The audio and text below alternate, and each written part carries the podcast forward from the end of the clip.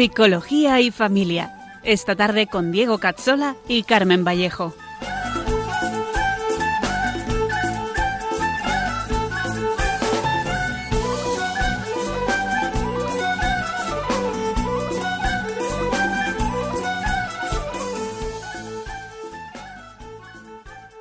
Te dijo ven y aceptaste, atrás quedó lo vivido, te dio una nueva esperanza, todo encontró su sentido y ahora estás Bienvenidos a nuestro programa Psicología y Familia con Diego Cazzola y Carmen Vallejo, un programa para profundizar en la psicología humana, la educación y la familia. Hoy nos adentraremos en la psicología de la maternidad y veremos cómo entenderla, por qué es la solución de todo y en qué consiste de verdad. En unos segundos empezamos. Están contra todo lo tuyo y lo mío. Tras una cansada lucha.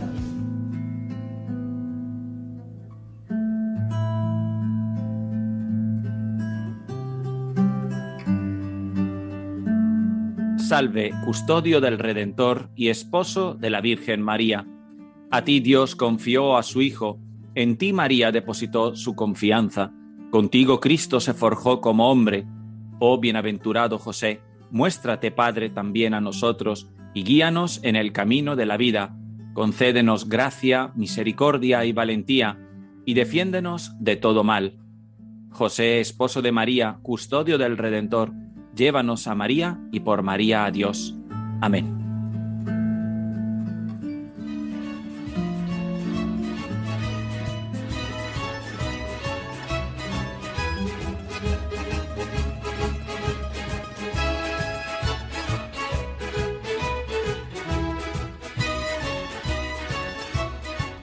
Bienvenidos a todos y feliz mes de mayo, mes de María. Buenas tardes, Carmen. Buenas tardes, Diego. Buenas tardes a todos, a todos los oyentes, efectivamente en este mes de mayo. Qué rápido pasa el tiempo, ¿eh? Sí, se nos está acabando el curso, ¿eh? En un pispás ya estamos a final del curso, ya hemos llegado a mayo. Qué bien. Bueno, vamos a aprovechar entonces este, este programa de mayo para hablar de maternidad, ¿verdad? Vamos a, vamos a ver hoy eh, eh, de dónde viene esto de la maternidad, vamos a hablar de, las heridas que arrastra esta maternidad, vamos a hablar de cómo se podría curar la maternidad de hoy. ¿eh? Pero antes de empezar, vamos a repasar un poquillo lo que habíamos visto en el anterior programa. En el programa anterior vimos la psicología del misterio, si os acordáis, y estuvimos viendo pues, muchos ejemplos ¿no? de fenómenos y hechos incomprensibles y demostrables eh, en su indemostrabilidad, vaya redundancia, que eh, no dejan otra que decir, bueno, pues Dios existe entonces, ¿no?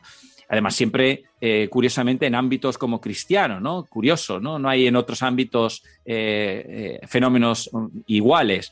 Pero vimos que en realidad no es suficiente para arrancar en la fe, ni para aumentarla. Eh, solo por recordar unos ejemplos, eh, eh, vimos una estatua de la Virgen que se deja ver desde el fondo de la iglesia, ¿no? pero que desaparece cuando nos acercamos al retablo. Vimos la escalera de San José, que supuestamente no se podría sujetar sola, pero que allí está. Y vimos lo que hay detrás de la imagen de la Virgen de Guadalupe, cómo sus ojos reaccionan a la luz como si fueran vivos. Eh, cómo se eh, auto, autorrestauró del ácido que la destruyó en parte en un área. Vimos eh, también varios milagros eucarísticos, como hostias eh, que no se estropearon en 400 años, o personas que vivieron hasta 65 años sin comer y sin beber, solo viviendo de la Eucaristía diaria, o cuerpos incorruptos que brillan, mantienen la temperatura corporal, exhalan perfumes, aceites y se mantienen flexibles como si estuvieran vivos. Bueno, pues la conclusión más importante que planteamos fue que no podemos esperar a ver grandes cosas para creer o para lanzarnos a tener fe y buscar el camino de la santidad verdadera, que es una completa adhesión a la persona de Cristo eh, ya en esta vida, sino que hay que mojarse ya y tomar partido con lo que tenemos. Eh, muchas veces deseamos grandes cosas, las perseguimos ¿no? y luego nos, vemos nos vamos dando cuenta de que no llegan y que las cosas pequeñas que teníamos delante y que a lo mejor incluso despreciábamos eh, eran en realidad las grandes cosas que Dios nos había encomendado. Pues sí, pero bueno, antes de empezar con el programa de hoy sobre la maternidad, pues como siempre recordamos que, nos, que podéis escribirnos a psicología y familia 2 con número arroba radiomaria.es o en Facebook www.facebook.com barra psicología y familia 2, también con número. Y también podéis escuchar todos nuestros programas, que ya sabéis que son mensuales, eh, porque los tenéis en los podcasts de Radio María. Así que si queréis escuchar alguno, solo tenéis que entrar en radiomariapodcast.es y buscar la sección de Psicología y Familia, donde nuestros programas en concreto son los que empiezan en su descripción con, con Diego Cazzola y Carmen Vallejo. También están todos muy bien recogidos en el iBox personal de Diego. Muy bien, pues eh, allá vamos a hablar de maternidad, ¿no? Pero eh, intentaremos hablar de ella desde una perspectiva eh, muy poco conocida, o menos conocida, por lo menos. Normalmente pensamos en la maternidad como lo que ocurre cuando tenemos hijos, pero eh, esa es apenas una pequeña parte de su dimensión. La maternidad es en realidad algo que parte de lo más profundo de la mujer y que configura su naturaleza humana. Eh, hemos hablado mucho del acto de ser, como el, ese quien nuestro, personal y profundo. Pues la maternidad nace de este acto de ser suyo, de la mujer, su dimensión más personal y profunda, y está pensada para desarrollarse eh, al lado de la paternidad del varón, nunca por separado. Eso ya lo veremos también más adelante. De ella brota esa vocación propia de la mujer de amar desde la aceptación, aceptar el amor al igual que eh, el varón ama desde la entrega. Son dos modos complementarios de amar y ninguno vale más que el otro, ni es más digno, ¿eh? ni se comprende uno tampoco sin el otro. Es curioso que eh, con, lo, con, lo, importante y presente que ha sido siempre la familia desde el principio de la humanidad, pues se haya estudiado tan poco, ¿no? Pensemos que hasta, hasta Dios quiso tener una familia y aún así no se ha llegado a reflexionar seriamente eh, eh, sobre ello. De hecho, eh, apenas San Juan Pablo II en el siglo XX, en el siglo, XX, siglo pasado, pues manifestó la necesidad de estudiarlo como, y cito textualmente, una tarea necesaria y pendiente de hacer. Pues sí, vamos a presentar entonces algunas ideas pues, necesarias para entender a la mujer y, la, y a la maternidad, a esa maternidad a la que está destinada para santificarse. Eh, ya en el programa de julio de 2020, del año pasado, estuvimos hablando del varón y de la mujer. Pero ahora vamos a, adentrarnos, queremos centrarnos más en el concepto de maternidad y de la paternidad, empezando por el de maternidad en honor a María en este mes de mayo. Claro, y como decíamos, es importante entender que la mujer no es mujer porque tenga un ADN. Eso es simplificar mucho, lo están haciendo hoy en día, pero nosotros no lo vemos así, sabemos algo más. Eh, es, eh, eh, no es así porque su llamada a la maternidad se expresa en su naturaleza humana con unos rasgos psicofísicos propios de la mujer, sí. pero a medida que una mujer crece, su maternidad configura su feminidad y lo hace desarrollando toda una psicología de mujer y, por supuesto, una corporalidad femenina. Es así como se puede entender eh, que Juan Pablo II considerara el, sexo como constitutivo de la persona y no solo como un rasgo, eh, por lo tanto, exterior. Del mismo modo que la libertad, de la que ya hemos hablado mucho, pues un trascendental de la persona, imprime su actividad en el alma y en el cuerpo, haciéndolas visiblemente o conscientemente libres. La maternidad, del mismo modo, impregna toda la naturaleza humana eh, de sus características. Y por eso no es algo que se pueda apartar de la sociedad, ni se puede cambiar eh, por lo que uno siente o porque mm, quiere sentir. ¿no? Esto mismo pasa con la paternidad, aunque hoy nos centramos en la maternidad, algo que es muy complicado de hacer, puesto que la maternidad y la paternidad, del mismo modo que el varón y la mujer o el padre y la madre, pues son como un baile que es fecundo, bello y armónico cuando se mueven juntos, pero para hablar hay que separarlos. La persona en, su rasgo principal es entrega, pero toda entrega, hemos dicho, implica e incluso diría necesita una aceptación. Si, si habláramos de dar y recibir el don, quedaría en quien lo recibe, pero aquí hablamos de dar y aceptar, porque quien acepta planifica esa donación. Es como contestar a una carta con otra carta. Por eso tan importante como entender la diferencia entre el dar y el aceptar lo es entender que no es menos importante el aceptar que el dar.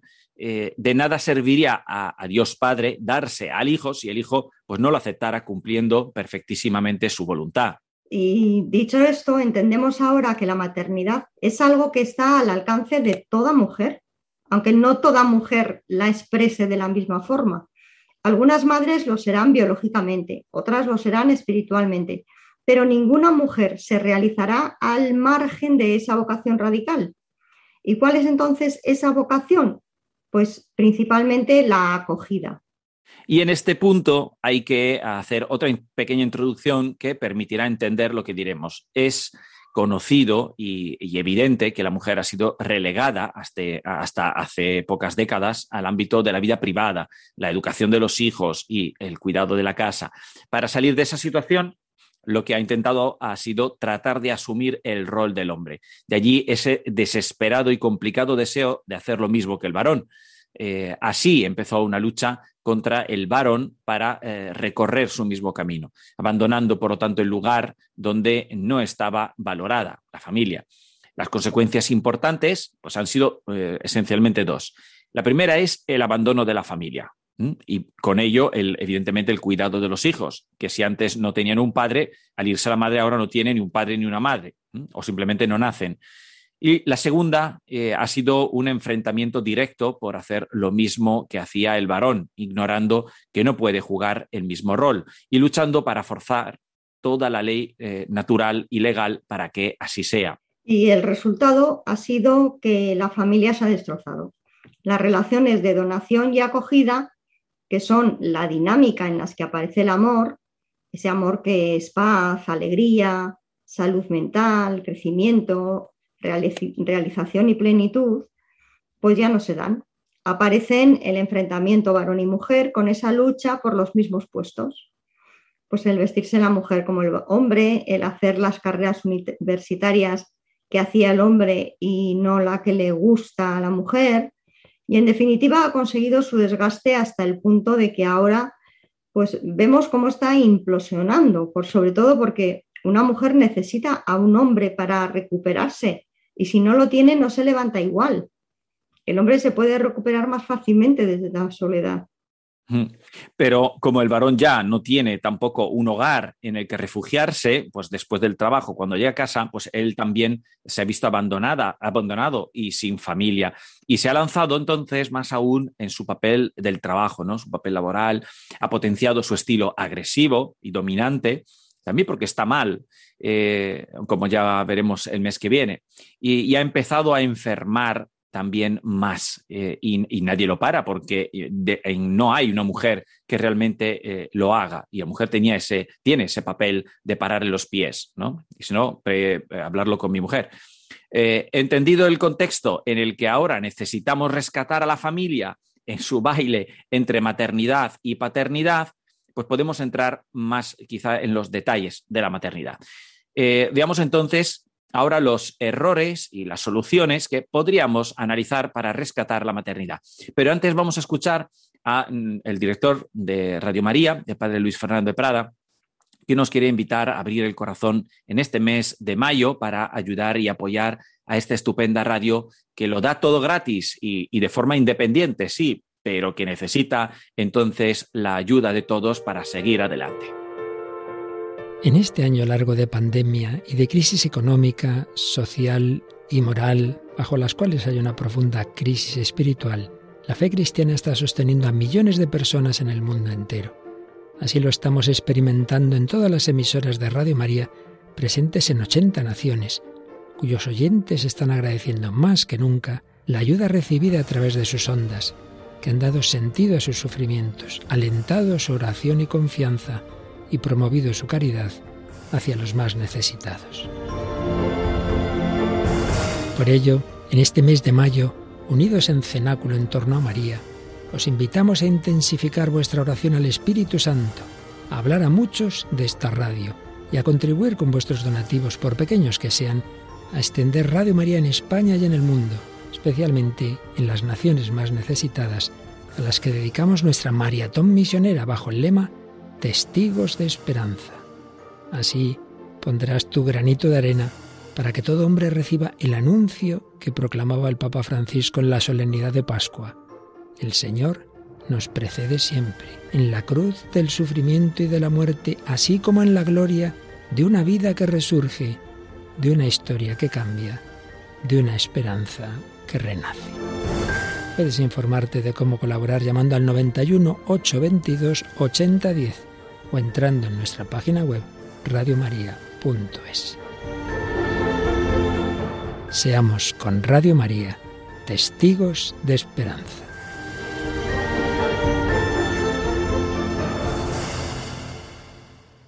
Pues ya sabéis, sed generosos y no tengáis reparo en hacer un donativo, incluso si es pequeñito, eh, pueden ser 5 euros al mes o 10 al año. Eh, si alguien quiere echar mil, pues mil, pero sobre todo lo que podamos y que seamos una familia también en esto, ¿no? Entre todos eh, podemos ayudar a la radio a seguir adelante con su labor y, yo creo que esa es la labor también de María, así que es una limosna muy valiosa a los ojos de Dios. Y seguimos con los errores y las soluciones que podríamos analizar para rescatar esta maternidad tan herida de la que estamos hablando hoy. Vamos a empezar, Carmen, con la primera. Pues sí, la primera. Tenemos que entender la maternidad como el punto de partida. El mundo se arreglará cuando la familia se vuelva a Dios y encuentre la gracia de sanar sus heridas. La madre necesita un esposo, el padre, con sus características y necesita aprender a apreciarlas, sin tratar de convertir al padre en otra versión de sí misma, valorando por lo tanto su aportación. El, feminismo ha expulsado al balón de la casa y los que han resistido se han visto como obligados a asumir un rol más femenino, es decir, se ven forzados a ser muy sensibles, tiernos, flojos con los límites, que reprimen su agresividad, que trabajan y callan, o que en casa tiene que hacer forzosamente las tareas del hogar. Y que conste que es buenísimo que haga algunas de esas cosas, ¿eh? pero no todas ni al estilo de la mujer, porque si no pierde el respeto y sobre todo pierde lo bueno que puede aportar y que veremos la, la próxima vez en el próximo programa de forma más específica. Así que la mujer es la que tiene que dar el primer paso en aceptar al varón que vuelve a casa. Vemos así cómo eh, volvemos al tema de la acogida. Si la mujer no está abierta a la acogida, el varón no regresará a su sitio. Claro que si queremos avanzar, no queremos que el varón vuelva tal como lo hacía antes, sino que hay que trabajar también su paternidad, como veremos en junio. Pero la mujer tiene que preparar el hogar y desear el regreso del padre de familia a casa. Es como la primera tarea. Si nos fijamos, es lo mismo que ocurre en el acto conyugal. Cuando la mujer está fértil y preparada, puede acoger eh, con fruto a su esposo. De lo contrario, el acto será infecundo. Eh, pero si queremos poner también otro, otro símil, eh, con los hospitales y los enfermos pasa lo mismo, ¿no? Se prepara el hospital o el quirófano y luego se acoge eh, al enfermo. Bien, pues pasamos a la segunda. Entender la maternidad como camino de expresión único y esencial para la mujer. Cuando la mujer recoja su papel de madre, volverá a sintonizar con su yo, es decir, su psicología, su cuerpo y su vivencia más profunda y radical volverá a estar en armonía. No es siendo un varón que se encontrará a sí misma, sino siendo madre. Por eso el demonio, que sabe muy bien de antropología, ataca a la sociedad con la cultura de la muerte desde la maternidad, que es lo que estamos viendo. Hundida la mujer con el aborto, eh, ha puesto en jaque la recuperación del varón. Así que la mujer tiene que entender que la maternidad es el único camino por el que volverá a sentirse ella misma y eh, será capaz de arreglar algo, eh, ya no solo para el mundo, sino incluso para, para ella misma. Pero no sirve solo este paso. Al igual que el alumno que suspende siempre y decide mejorar, no recobra el respeto y la confianza del profesor en ese instante, sino cuando consigue hacer ver a los profesores que ha cambiado realmente de actitud. Es decir, hace falta paciencia y esto nos lleva al siguiente punto. Eh, lo tercero sería entender la maternidad como algo que se compenetra dinámicamente con la paternidad. La maternidad necesita el cuidado de la paternidad. un proyectil no es cuestión solo de dispararlo, hay que acompañar a quien dispara, darle un objetivo, cuidar el camino de la bala, etc. ¿Mm? El padre tiene unas tareas fundamentales en el hogar y tiene que volverlas a descubrir. Algunas veces simplemente tendrá que descubrirlas porque las desconoce. ¿Y qué hace la madre? Eh, ¿Cuáles son sus tareas fundamentales? Yo no sé si alguna mamá se lo ha preguntado, ¿no? A lo mejor solo lo ha vivido. Pues vamos a pararnos, vamos a pensar cuáles son las reales eh, tareas fundamentales de una madre. Bueno, tiene que dar seguridad a los hijos y estar tranquila. De hecho, cuando las madres no están tranquilas, los hijos no están tranquilos, estudian mal y van mal. ¿eh? Eso es un dato. Para esto necesita sentirse primero valorada en esa misión y luego protegida. Allí estará una de las tareas del padre, pero la madre necesita saber que puede velar por esas criaturas que solo ella puede iniciar al mundo. Les da la vida física y psicológica, sobre todo hasta los siete años, luego los rasgos sexuales empiezan a aparecer para dar paso a una expresión más radical y profunda eh, que ya por lo tanto dejan entrever el camino de la virilidad, empujada por la paternidad radical, y la feminidad, empujada por la maternidad radical. Pero es una tarea muy absorbente, por lo que el padre tiene que estar presente para aliviar la carga con todo, lo que no es eh, propiamente la tarea de la madre o eh, donde pueda intervenir. Es el momento de ayudar un montón en casa, pero pero bueno, esto ya lo veremos el programa que viene. Pero sí que el padre es donde da el do de pecho, estando a su lado, ayudándola, apoyándola, porque ella tiene que hacer una, labor eh, tremenda. En cuanto los niños empiecen a ser más independientes de la madre y se proyecten ya hacia la sociedad, pues amigos del colegio, familiares, vecinos, gente del mundo digital, etcétera, y sobre todo en la adolescencia, el papel del padre adquiere un protagonismo mayor o sobre todo más visible y más aún con los hijos varones, que querrán aprender con más necesidad de él. Es el momento para que la madre aprenda a dejar volar un poco a los niños y no tratar de mantenerlos demasiado protegidos y revoloteando a su lado. Si la madre confía en su marido y éste asume su papel, entra progresivamente en juego la educación de los límites de los hijos, sus altibajos, sus miedos al salir al mundo, a lanzarse a establecer relaciones cada vez más sólidas fuera de casa, a conocerse a sí mismo, pues como lo que son, varones o mujeres, así como lo que Dios quiere para ellos. Y no se trata, como he, como he oído muchas veces, eh, que la madre le tiene que devolver el hijo al padre o que se lo entrega y ya está, sino de que incorpora progresivamente al padre en la familia y en la educación de una manera de forma mayor, ¿eh? aumenta su dedicación para que empiece a trabajar la interioridad de los hijos y su relación con el mundo exterior. Eh, en el que el padre está más metido. Como el padre está más fuera, cuando se mete dentro, arrastra hacia afuera y es un trabajo muy importante este pedagógico. Em, yo recuerdo que cuando llegaba a casa, eh, a veces nadie me saludaba ¿eh? y me iba a mi despacho, me cambiaba la ropa, me vestía y ya está, y todos seguían jugando. Pero la vez que mi mujer decía, ¡eh, ha llegado papá! Entonces se levantaban todos, en plan, ¡eh, ha llegado papá, ha llegado papá! Y de repente yo parecía la pieza más importante del puzzle que faltaba. Bueno, pues eh, parece una tontería, pero ese es uno de los papeles de la madre, introducir eh, y hacer visible el padre en la familia. Claro que veis que cuando los padres, el, padre y la madre están como muy distanciados, no se ven, no se escuchan, no se hablan, pues esto al final cala, eh, cala en los chicos.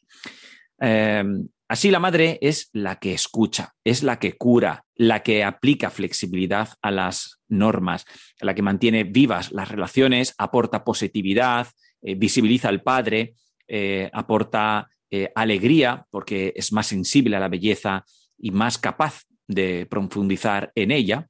No es que el hombre no haga estas cosas, pero lo hacen más eh, las madres. La mujer no llora porque es una histérica, como muchas veces me dicen algunos hombres, ¿no? sino porque tiene menos barreras consigo misma y con el exterior eh, a ella. Y por eso es más vulnerable y está necesitada de un hombre para cumplir su misión. ¿Por qué si no pensáis que Satanás atacó a la mujer? Eh, lo primero, porque Adán no habría conseguido que la mujer desobedeciera así como así.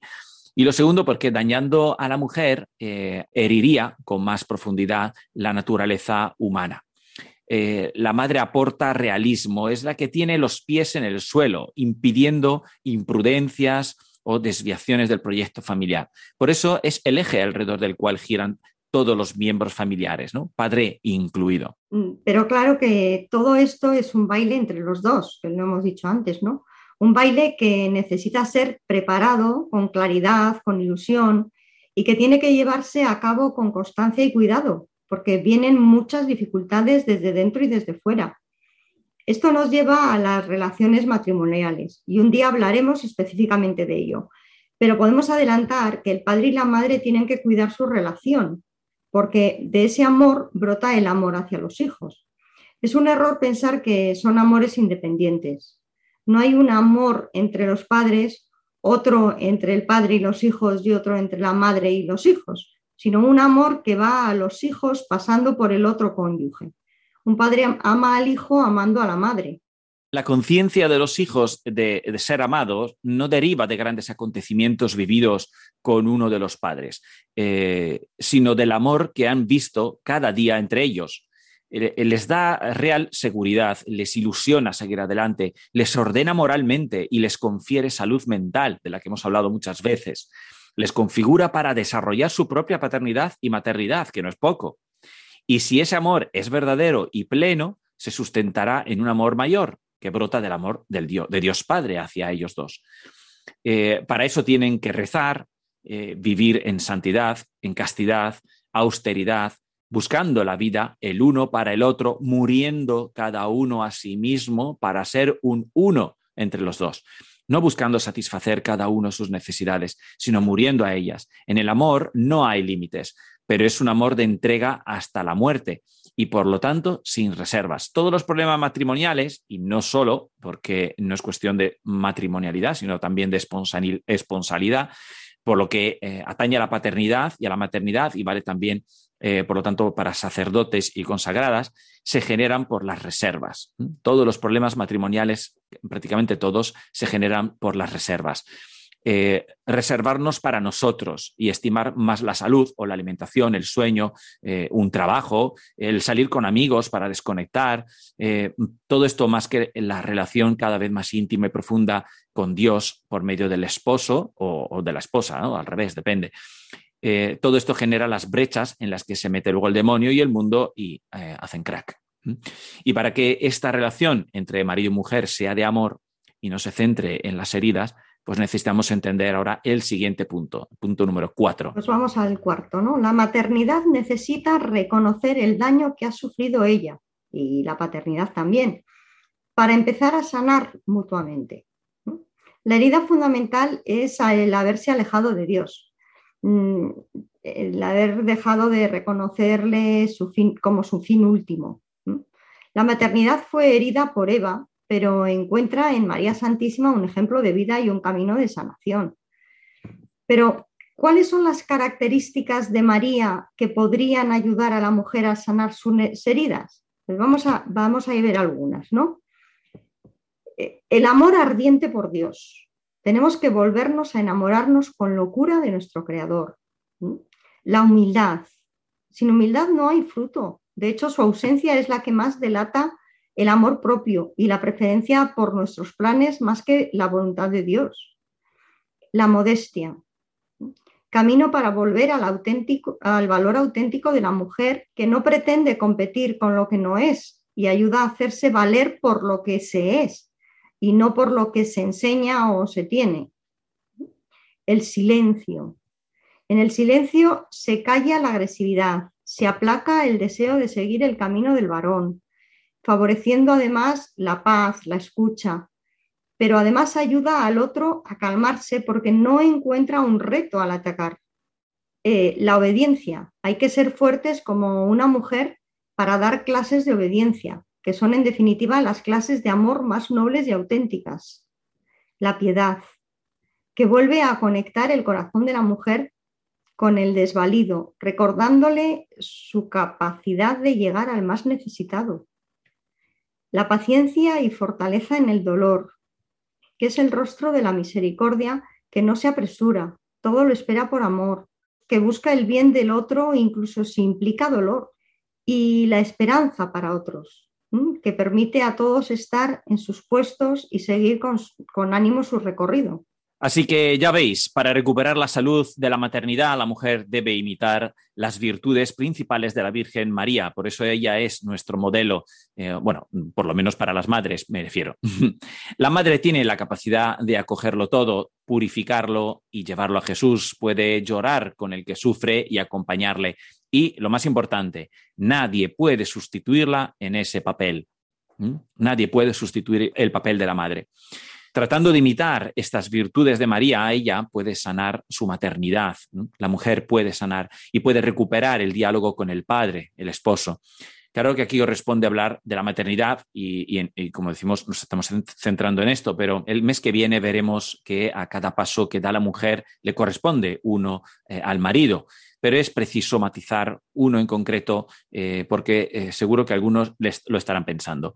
Cuando hablamos de la obediencia, no es un mero hacer lo que quiere el marido, ¿eh? sino un estar atenta a cumplir la voluntad de Dios y no escuchar su deseo de competir con el varón y con su estilo. al final es siempre la lucha contra el ego, la necesidad de, de, esa palmadita en la espalda, el deseo de protagonismo y la valoración. Esto nos afecta a todos, varones y mujeres. Sin embargo, la mujer no está llamada, eh, y eso hay que entenderlo, a la visibilidad. No está llamada a estar al, hacia afuera como lo es el varón, porque ella es el cimiento de la familia y el eje alrededor del cual giran los hijos y el marido. Si ella no está debajo eh, para sustentarlo todo, eh, la familia se viene abajo. Este es el sentido del famoso adjetivo, ¿no? Del sumisa, o como habíamos hablado ya de ese libro Cásate y sumisa, que había revuelto mucho por eso de como si la sumisión, porque claro, se ve mal la sumisión, pero ese adjetivo que siempre crea escándalo es porque no lo entendemos. ¿no? Se refiere a como colocada debajo, pero en el sentido bueno, en el sentido que lo que sujeta es lo que está abajo, no significa que es inferior, como los cimientos de una casa. Si los cimientos no están bien, se cae la casa, ¿no? Pues ahí vamos. Y en el mes de María no, no, no podemos no poner una canción que no fuera sobre ella. Y eh, hemos elegido eh, una que nos devuelva al mismo idioma de María, eh, que era el arameo, por lo menos unos segunditos. La disfrutamos rezando el Ave María juntos con el corazón.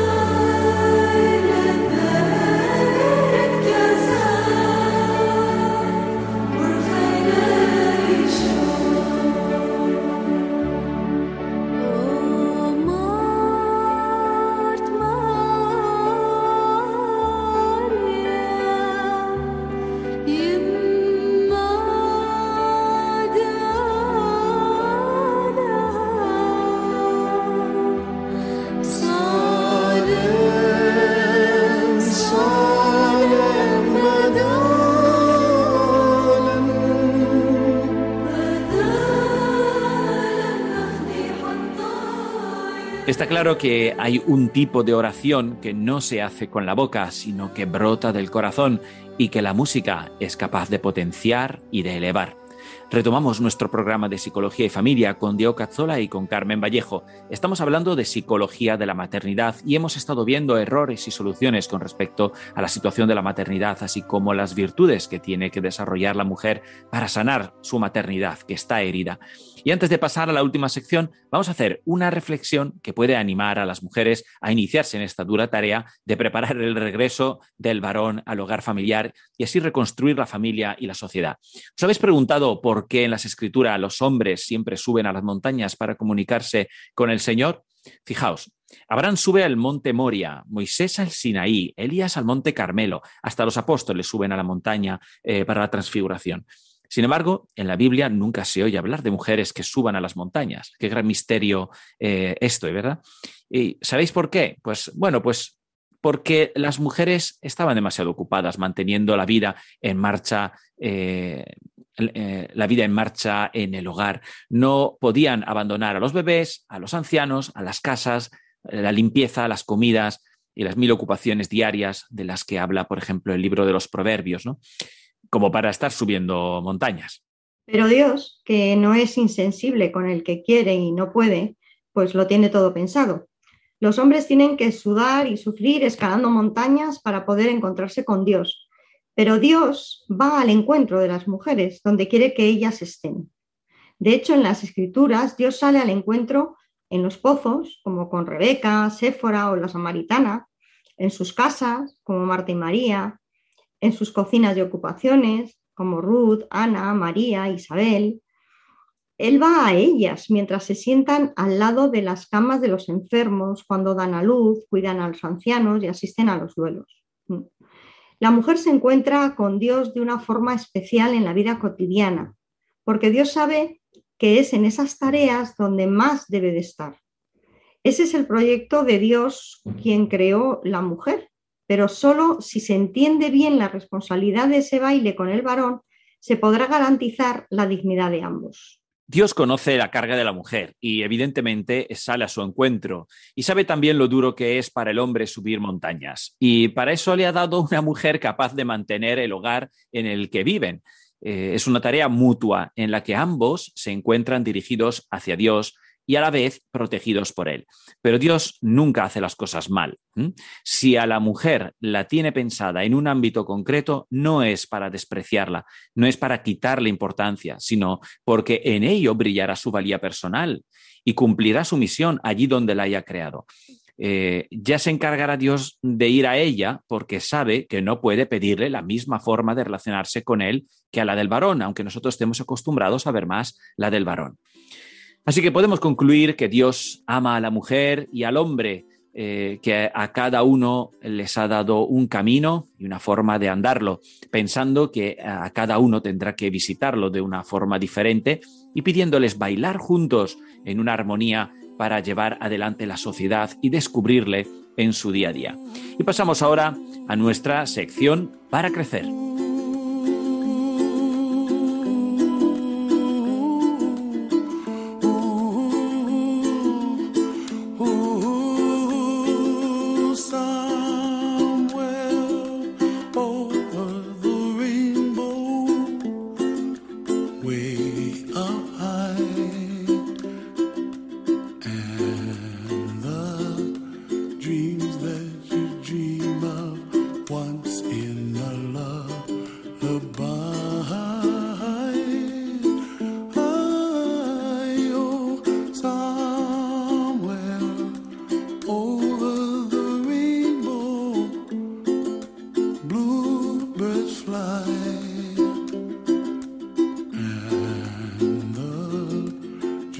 Estáis escuchando el programa de Psicología y Familia con Diego Cazzola y con Carmen Vallejo.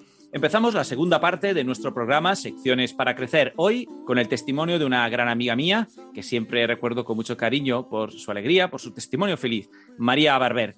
¿Sabéis cuándo se dice que la mirada es el espejo del alma? Pues eh, con ella es como quien, eh, eh, con quien más he podido confirmar este, esta realidad. ¿no? Cuando alguien tiene una vida interior basada en la vivencia del amor de Dios y trabaja esas virtudes marianas de las que hemos estado hablando, la mirada y todo su rostro habla de la alegría que es vivir así. Es una mirada de enamorada, sencilla, alegre, y no voy a decir más porque no se nos pondrá, no, no vaya a que se nos ponga muy emocionada, eh, como para quedarse sin habla. Y como hemos hablado de la maternidad, mm, más del enfoque matrimonial o biológico, vamos ahora a escuchar cómo se vive la maternidad en el ámbito de la consagración. Muy buenas tardes, María. Un saludo muy grande. Espero que no te hayas, eh, no te haya molestado demasiado la introducción, que no estés demasiado emocionada. Conmovida me hallo, la verdad. Muchas gracias, muchas gracias, Diego, de verdad.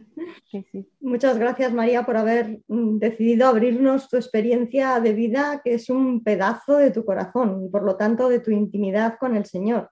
Yo no te conozco, no te he conocido hasta ahora, pero tengo muchas ganas de oírte. Pues, pues fijaos que a mí me impresiona mucho ¿no? que se me pida hablar de, la maternidad, porque verdaderamente para mí es un regalo siempre inesperado, siempre nuevo, ¿no? Porque um, es, descubrir la densidad de la vida a la, que, a la que el Señor me llama y que, por ejemplo, Diego me diga que lo ve en mí, pues para mí es un signo como eh, impresionante para mí. O sea, que Él vea en mí esto de lo que quiere hablar hoy me impresiona bastante. De hecho, cuando me lo pidió, yo eh, me quedé, eso, como he dicho antes, un poco sin habla, ¿no? Y lo ven todos, ¿eh, María? Lo ven todos. Bueno, María, y, no, que no, al final, al final no te hemos presentado. Eh, vamos, vamos brevemente a presentarte porque muchos no te conocerán. Eh, no hace falta decir mucho, porque lo importante yo creo que ya está dicho. Solo añadimos que perteneces a la fraternidad seglar en el corazón de Cristo desde el 2008, habiendo hecho el compromiso definitivo hace dos añitos. Eh, que estás actualmente en la diócesis de Tarazona, dedicándote a, los niños, a la evangelización y, a la vida con las hermanas, ¿verdad? Así es. Aquí estamos, en Aragón. Bueno, y Carmen, te pone, vamos a ponerla en antecedentes de lo que hemos visto hoy. Te ponemos al día, María. Hemos estado hablando de la maternidad, de cómo ha sido herida y cómo se puede sanar, sobre todo a la luz de las virtudes de nuestra Santa Madre, la Virgen María. ¿Mm? Ahora nos gustaría dar un testimonio del lado de la maternidad espiritual, algo que demuestra que no existe solo una maternidad biológica y que la maternidad es algo que brota de lo hondo del ser, que es más profunda y es más espiritual y que tiene que ver con la vocación al amor, desde el amor desde el darse a, a los demás y sobre todo desde el aceptar el amor de Dios en esa entrega. Y bueno, la pregunta eh, por la que yo empezaría, si te parece, es eh, preguntarte eh, cómo vives tu maternidad espiritual, cómo la entiendes tú, ¿no? ¿Cómo es para ti? es un preguntón, ¿eh, Diego? sí. ¿Cómo la vivo? A ver, yo haciendo un poco memoria de, toda la historia que el Señor ha hecho conmigo, he querido un poco rescatar los hitos que, que me han hecho darme cuenta de esto, ¿no? Y, para mí fue, mm, me marcó mucho en un campamento eh, en el que yo ya había entrado en la fraternidad y una amiga me dijo, eh, pero María, tú no vas a ver a, un niño que vaya a tener tus ojos, que vaya a tener tu sonrisa, que se mueva y tú digas, oh, fíjate, tiene el pelo como yo o, como, o, como, tu marido, ¿no? Y yo ahí me doy cuenta, al, al ella expresármelo, y era verdad que tenía esa herida ahí metida como ese miedo, ¿no? Que, no le había presentado al Señor. Que, que yo le iba diciendo, sí, sí, sí, señora, todo, pero fíjate esto, esto es un poco raro, Jesús, que esto no se me vaya a cumplir, ¿no? Que esto... Que, es heavy. Claro. O sea, que la fecundidad que tanto anhelo y que habitualmente veo en el fruto que se puede tocar, que es un hijo, en mí no se va a dar. Y esa conversación me hizo llorar. Mm, me hizo llorar y, descubrir eh, que mi anhelo era como el suyo, como el de mi amiga, ¿no? Que, en el fondo es ese, que mi vida sea de un fruto verdadero y palpable. Eh, y me ayudó muchísimo a presentárselo al Señor, a, a volver a caer en la cuenta de que los anhelos profundos de mi corazón no podían quedar frustrados porque yo fuera consagrada, o sea, que no tenía sentido que Dios me llamase a una frustración directa.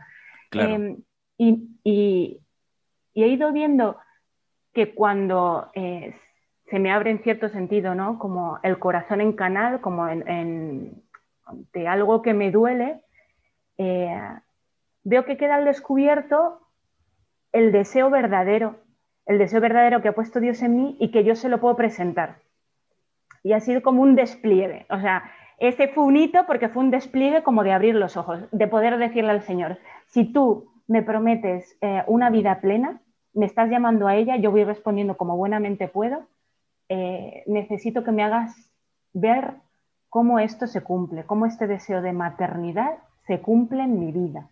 ¿Y tú lo ves cumplido, María? Y es que es fuerte, porque es que eh, a partir de ese momento, como que empiezas a ver los signos, algo que ya se estaba dando, empiezas a verlo.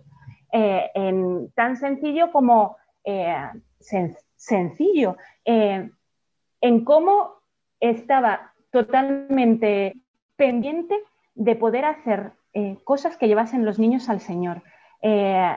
preocupada porque uno de los chavales que hacía atletismo, que tú le conoces, mm, pudiera seguir adelante, disfrutar, que me contase sus anhelos, eh, ir a pasear y que me contase de su vida. De repente, al plantárselo al Señor con la crudeza del dolor, eh, ver que, que podía de verdad llenarlo. O sea, que de verdad la maternidad se daba en mí. No sé si me estoy explicando bien. Sí, sí, vamos, yo lo entiendo muy bien. Sí, sí perfectamente. ¿Y qué, necesitas hacer para que eso se dé? ¿Ha, flojeado alguna vez?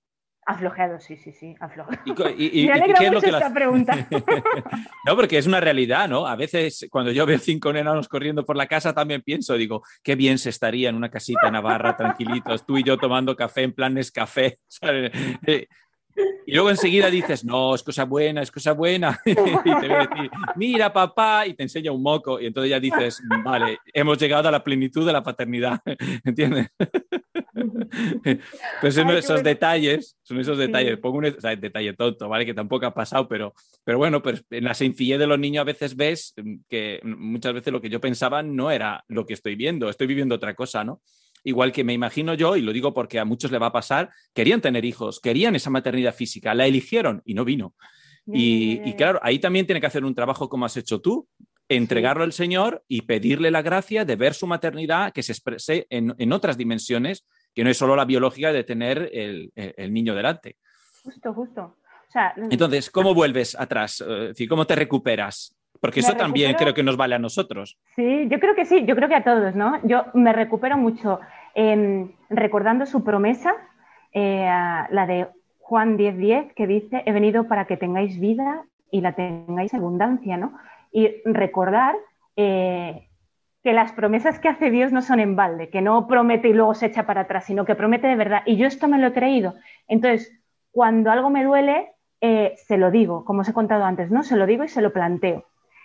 Pero me ha sucedido muchas veces que tengo el corazón como dormido, que bueno, cuanto menos me preocupen las cosas de los demás, mejor. Cuanto menos me preocupe que la madre de este niño es alcohólica o, que no puede avanzar en los estudios, cuanto menos me preocupe, mejor, ¿no? Como que vas haciéndote un poco, un poco una vida de seta, que, me digo yo a mí misma, me digo, mm, Barber, estás en modo seta, ¿no? Que es que todo me importa nada. Y, ahí es cuando, eh, por el contraste, ¿no? Desde lo que yo más anhelo, eh, digo, mm, aquí falla algo.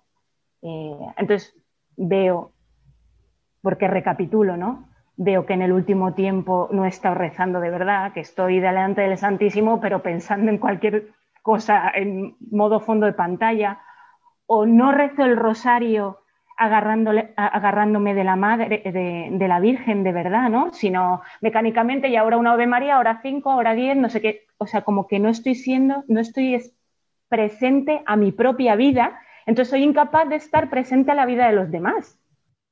Y esta es una cosa que puede pasarnos a los que estamos casados también. Seguro, eh, estoy de, yo a veces me doy cuenta, vas, eh, vas delante del Santísimo, yo lo tengo en el trabajo, pues eh, te pones de rodilla un momento, rezas, te vas, vuelves, incluso puedes ir a misa y al final no has caído en la cuenta de qué estabas haciendo realmente.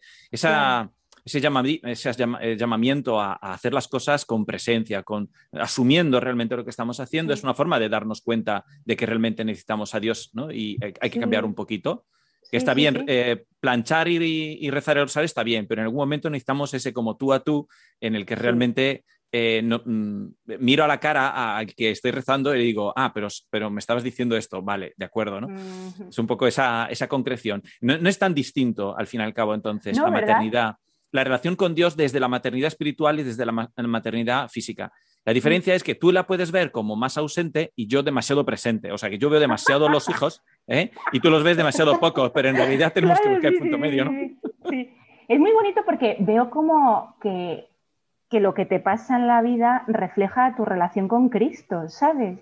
Si, si tú estás teniendo relaciones con los chavales, en mi caso, ¿no? los chavales y los niños especialísimamente, la, estás teniendo una relación verdadera, densa, eh, viene porque la estás teniendo con el Señor, pero cuando estás como en la superficie con ellos, que te da igual si entienden, si no entienden, si entran, si no entran, si les va bien o no les va bien. Eh, cuando te da igual, mmm, miras y ves que es que tu relación con el Señor la tienes más aparcada que aparcadísima, ¿sabes? O sea, se van como alimentando. Tu relación con Cristo alimenta tu relación con los demás y viceversa en verdad esto encaja con el Evangelio. Exacto. Y menos sí, mal. ¿no? Si no, menos mal. mal. Si no ten... Tendríamos que cambiar el Evangelio. sí, es lo que haríamos. Muy bien, pues entonces, en un minuto, menos de un minuto, vale. eh, ¿qué consejos darías a las personas que, por ejemplo, les cuesta vivir la maternidad eh, espiritual? Eh? Uh -huh. Vivir en súplica me acuerdo siempre de, del chaval este que os he dicho que le gustaba mucho el atletismo y me hablaba del atletismo y a mí no me importaba nada el atletismo, nada en absoluto, pero él sí me importaba. Entonces, mientras le escuchaba, eh, transformaba esta escucha de él, este mi mirarle a los ojos, este mi pararme y mirarle, en una súplica a Dios de decirle que me importe tanto el atletismo como él, ¿sabes? Que, eh, ¿Por qué? ¿Por qué se lo pido a Dios? Porque a Dios verdaderamente le importa todo lo que a este chaval le importa, ¿no? Entonces es como la conexión con la otra persona. Eh, para yo ser madre de alguien, yo María Bardet, necesito eh, que el Señor me meta en su corazón y me haga mirar como Él. Porque si no, hay muchísima gente que me daría igual. O sea, aparte de que hay muchísima gente a la que yo no conocería ya de entrada, me daría igual. Es que es fuerte, ¿no? Me importarían solamente mis hermanos de carne, mis padres, mis hermanas de la fraternidad y los demás me darían igual. Pero en cambio yo percibo que milagrosamente para mí es un signo de Dios. Que la gente me importa. es fuerte. Entonces, claro, yo, mm, ¿qué recomendaría? Lo que me recomienda a mí. Eh, suplica al Señor poder amar como Él. O sea, o sea que implica pues, eh, o, o rezar, no tanto por rezar por cumplir algo o por, por sí. hacer cosas buenas, sino para buscar un contacto con el Señor, ponerse sí. en diálogo y, sí. y, que nos ilumine en definitiva, ¿no? Porque el Espíritu déjate Santo amar por que... Dios, al final, déjate Exacto. abrazar por Dios, déjate abrazar por Dios, que cuesta, que pasa por llorar, que pasa por descubrirle tu miseria, que pasa por decirle, mira, me habías prometido una vida plena y la verdad es que actualmente eh, no se está dando, ¿no? Pues díselo, díselo claro. y te irá descubriendo qué tiene para ti, ¿no? Qué es lo que hace conmigo. Y, y caminando y poco a poco, sin, sin, yo gracias a Dios al vivir en comunidad, cuando estoy en modo seta, miro, miro, a mi lado y veo a mis hermanas que viven una entrega que es una belleza, ¿no? O miro a mi otro lado y están mis amigas que tienen un esposo al que pueden tocar y unos hijos al que tienen que quitar los mocos uh -huh. y digo, pues esto es el amor. Vamos allá, Señor. Yo quiero amar, quiero amar, enséñame Bueno, señores, estáis viendo, esta es la alegría que tenemos que encontrar dentro de nosotros para hacer todo lo que hagamos, sea desde un punto de vista más físico, espiritual, da igual. Eh, os he presentado un, ejemplo precioso, en mi opinión. Muchísimas gracias, María, por abrirnos tu corazón, por regalarnos un pedacito de tu vida. Eh, te encomendamos mucho a ti, a tus hermanas y, de toda tu misión. Y desde luego te pedimos oraciones para nosotros y por todos los oyentes en este mes de María. Estamos unidos en la oración, Diego, ¿eh? mutuamente, que nos sostenemos y nos necesitamos. ¿eh? Yo necesito ver el amor concreto en vosotros, en las familias. Lo necesito. Gracias, María. Pues muchas gracias, María. Un saludo muy un grande. Ha sido un placer escucharte. Igualmente. Seguiremos tu consejo y le pediremos al Señor un corazón a la medida del suyo. Y muchas gracias. Un gusto. Muchísimas gracias por invitarme, chicos. Descanso en ti.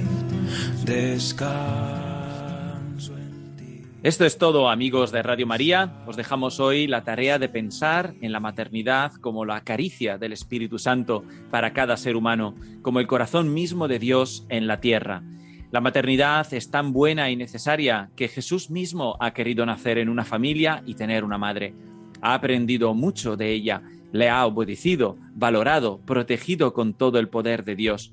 Por eso es eh, la única que es llena de gracia. Y nosotros debemos imitar ese amor de Dios por su madre, aprendiendo de ella y consagrándonos a ella, porque todo lo que toca María lo perfecciona, todo lo que recibe lo entrega a Jesús, y todo el que la quiera será cubierto por su manto de madre hasta llegar al cielo. En este mes de María, amémosla sobre todo con el rezo diario a las 18 del Santo Rosario, como ha pedido el Santo Padre, por el fin de esta pandemia y de todos los males que ha generado. Seamos generosos ayudando a Radio María con sus, con sus gastos. Dios mediante, nos volveremos a escuchar el 22 de junio a las 17 de la tarde, a las 16 en Canaria, con un nuevo programa en el que nos adentraremos en la paternidad y en la figura del Padre. Os invitamos a escribirnos a nuestro correo y formular vuestras preguntas y comentarios a psicología y familia 2 arroba radiomaria.es o en nuestra página de Facebook de Psicología y Familia 2. Que cada mujer pueda encontrar la fuerza y la ayuda de Dios en la tarea de sanar la maternidad de este mundo, porque necesitamos madres, hogares, abrazos y cuidados más que nunca. Que el Señor os bendiga, os preserve y os sane del coronavirus y que recéis por nosotros, que nosotros rezaremos por vosotros. Hasta la próxima, si Dios quiere, Carmen, y feliz semana a todos. Un saludo a todos, nos vemos, si Dios quiere, en el mes de Jesús. Hasta luego.